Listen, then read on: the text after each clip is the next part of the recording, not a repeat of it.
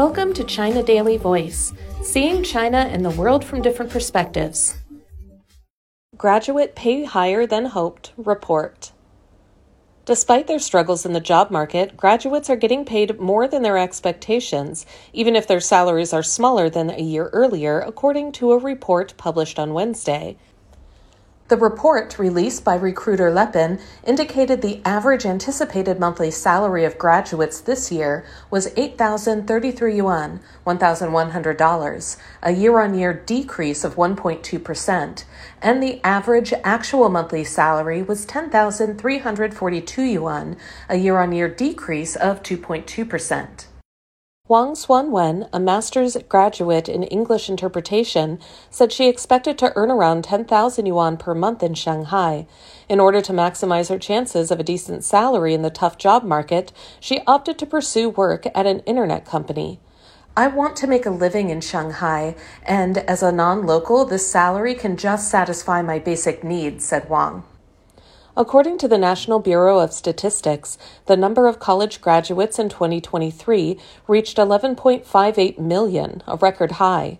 The IT industry is one of the hottest sectors for graduates, and despite decreased demand from internet companies, 17.7% of all graduate positions were in IT.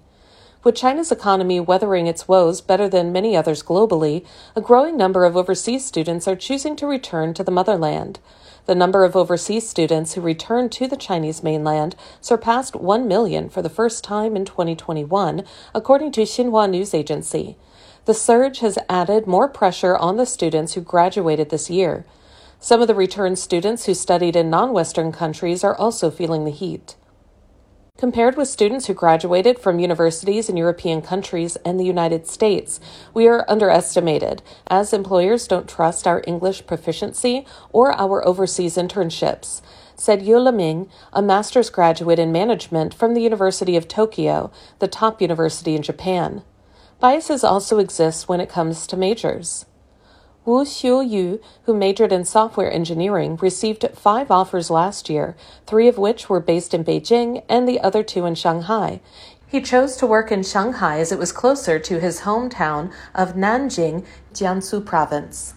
The report found that over half of those who studied science and engineering considered it easy to find a job, about 20 percentage points higher than those who studied liberal arts. To tackle graduate unemployment, local governments are proposing preferential policies, increasing salaries, providing housing subsidies, and broadening promotion channels. As a newly established campus, we provide substantial project funds for new teachers, said Zhou Yan, a master's graduate from Peking University who works at the Suzhou campus of Nanjing University. That's all for today. This is Stephanie, and for more news and analysis, buy the paper. Until next time.